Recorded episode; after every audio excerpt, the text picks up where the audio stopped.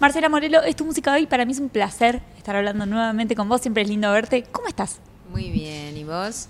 Bien, muy bien. ¿Cómo estás con este estreno, con este lanzamiento? Feliz de estrenar una canción nueva, de tener este lujo de dueto con, con Dieguito. Así que bueno, contenta de poder presentarlo. Así que bueno, muy contenta. ¿Por qué Diego? ¿Por qué Diego para acompañarte en esta canción? ¿Por qué Diego? Primero porque lo admiro. Segundo porque se dio de forma muy loca porque lo nombramos y a los dos días eh, recibí un mensaje de él para invitarme al Rex a cantar, con lo cual lo, nombramos como probable invitado de, de, alguna canción nueva y recibí un mensaje para que para él de él invitándome al Rex. Y bueno y ahí combinamos, le conté, le digo, estábamos hablando justo de vos, Diego, qué sé yo, y bueno, ya, ya grabamos, ya hicimos eh, imágenes de, de, la grabación, y la verdad que es un lujo, un amor de persona, un artista que admiro, con el que canté varias veces, pero nunca habíamos grabado, así que este es nuestro primer dueto. Me decías recién que tuvieron la oportunidad de compartir muchas veces juntos, pero que nunca habían grabado, esta fue la primera vez. ¿Cómo fue la experiencia? ¿Cómo se vivió la grabación de esta canción? Fue muy lindo, fue después de una sesión de fotos que yo tuve todo el día, me fui al estudio, lo esperamos, ahí vino Diego y fue fácil porque es un cantante extraordinario, se vino con el tema aprendido, este, bueno, y ahí grabamos, disfrutamos, escuchamos. Eh, y después, bueno, sabes que me volvió a invitar al Rex hace poquito y estrenamos este tema en su Rex. Lo hicimos en una versión reggae, me propuso hacerlo reggae, viste que es más sonido de Diego, porque el tema es una cumbia en realidad. Y bueno, sonó divino, una versión hicieron con la banda espectacular, así que ya lo estrenamos. Y ahora, bueno, ahora salgo yo a, con mi banda a tocar y, y, a ingresar este tema a la, toda la lista de canciones que tenemos de estos 25 años que estamos celebrando, que está bueno tener ya una canción nueva. Ahora, Marta, recién pensaba, pensaba es, me decías, es una cumbia, y lo hicimos más en versión reggae para el show de él. ¿Recobran eh, otro significado las canciones cuando llegan al momento vivo? O sea, ¿fue? Sí. sí. Claro. Es como que en el vivo, este, bueno, sobre todo que haces una versión, ¿viste? Incluso Diego me porque yo le digo, pero en reggae es una cumbia. No sabes lo bueno que está, me dice. Bueno, fui a probar, fui a, primero a ensayar, me encantó. Y después en el Rex sonó espectacular. Y de, de hecho él me dijo, ¿por qué no grabamos una versión así? Así, este, bueno, qué sé yo, total se hacen remixes de las canciones, viste que se hacen un montón de versiones. Bueno, así que vamos a grabarla después en un futuro. No voy a cambiar. ¿Y la canción cuándo aparece? ¿Cuándo llega esta canción a vos? Esto lo hice, mira, te digo porque lo sé exactamente, porque yo cuando escribo, eh, yo escribo en, los, en cuaderno a lápiz, ¿viste? Y compongo con la guitarra, cuaderno, lápiz y siempre le pongo la fecha. Y el otro día, como estábamos pensando en hacer unas remeras con la letra, la busqué en el cuaderno y decía 12 del 2 del 22. O sea, ese es el día que yo hice la canción, ¿no? Y, este, y surge de una situación personal, la realidad es eso. La mayoría de las canciones surgen siempre de una chispa, algo que me pasa, algo que no entiendo, algo que quiero que pase. Y cuando las estás cantando en vivo, eh, ¿se te viene a la cabeza ese recuerdo de por qué surge la canción? ¿O te lleva a algún sentimiento de los que tenías en ese momento que le hiciste? ¿O no? ¿O en el vivo se está sintonizando algo totalmente distinto?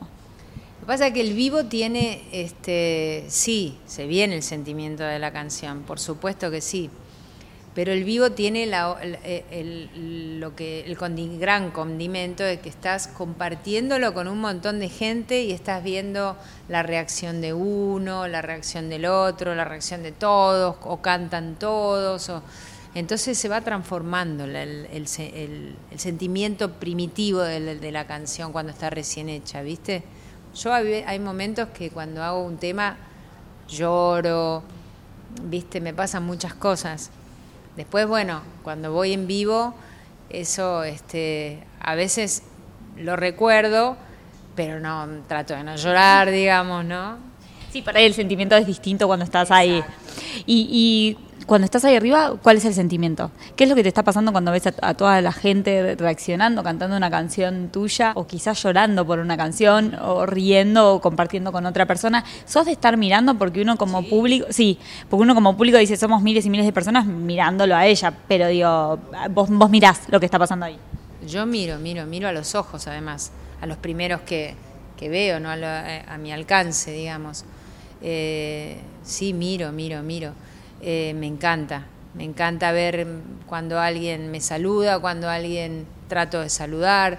Eh, de todos modos, mi intención siempre es llegar, no porque grite ni nada, pero sino que es llegar a todas las personas que estén, porque a veces toco en lugares donde hay muchísima gente.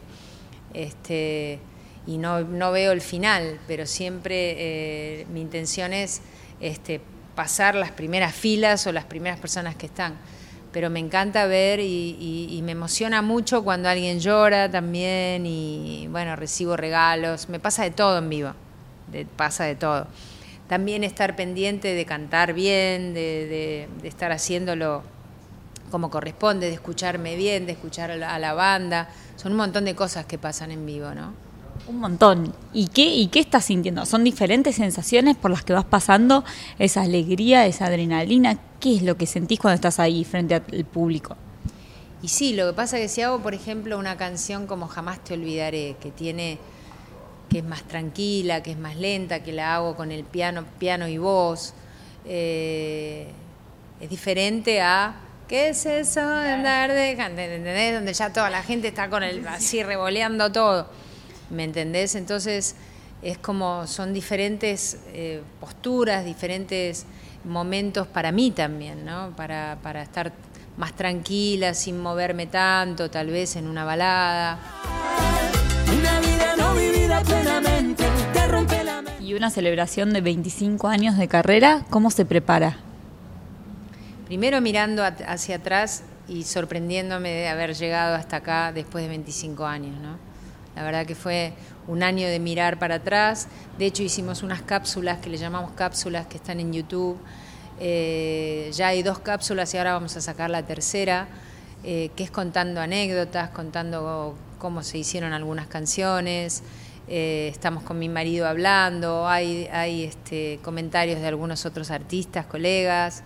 fue, fue un año de, revisión también, ¿no? de y de valorar también todo este trabajo ¿no? que hicimos. ¿Qué te devolvió esa, esa revisión? ¿Cómo, ¿Cómo resumirías vos estos 25 años? Mira, son muchos, muchos años de trabajo, muchos años de mucha música, de recorrer muchos países, eh, de sorprenderme de lugares donde fui a, a, tocar, qué sé yo, Israel, Rumania, Italia, España, además de Argentina, ¿no?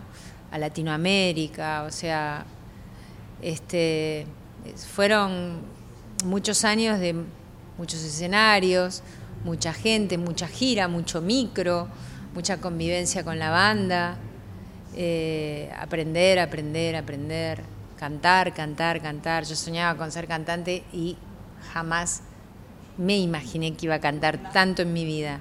¿No te, imaginabas todo lo que vino después o, en algún punto te visualizabas con todo esto que pasó? Sí visualizaba porque cuando yo era chica jugaba a ser cantante. Eh, me ponía una canción eh, y cerraba los ojos y jugaba con, un palo de un mortero. ¿Viste lo que es un mortero que es para moler? Bueno, con el palo del mortero yo jugaba que era el micrófono y cerraba los ojos y, sentía que había gente. Qué loco eso que me pasaba, ¿no? ser chico y ya uno poder ver eso yo no sabía que eso se iba a hacer realidad, ¿no? Y se hizo realidad y se hizo realidad con todo. Eh, y se sigue, o sea, cuando vos vas avanzando en el camino, has logrado muchísimas cosas, tenés un montón de gitazos. Digo, si seguís como renovando los sueños y las cosas en la carrera, es como que siempre hay metas nuevas, o, qué se piensa hoy después de 25 años de éxito? Y a ver cómo me mantengo otro año más y otro más y otro más.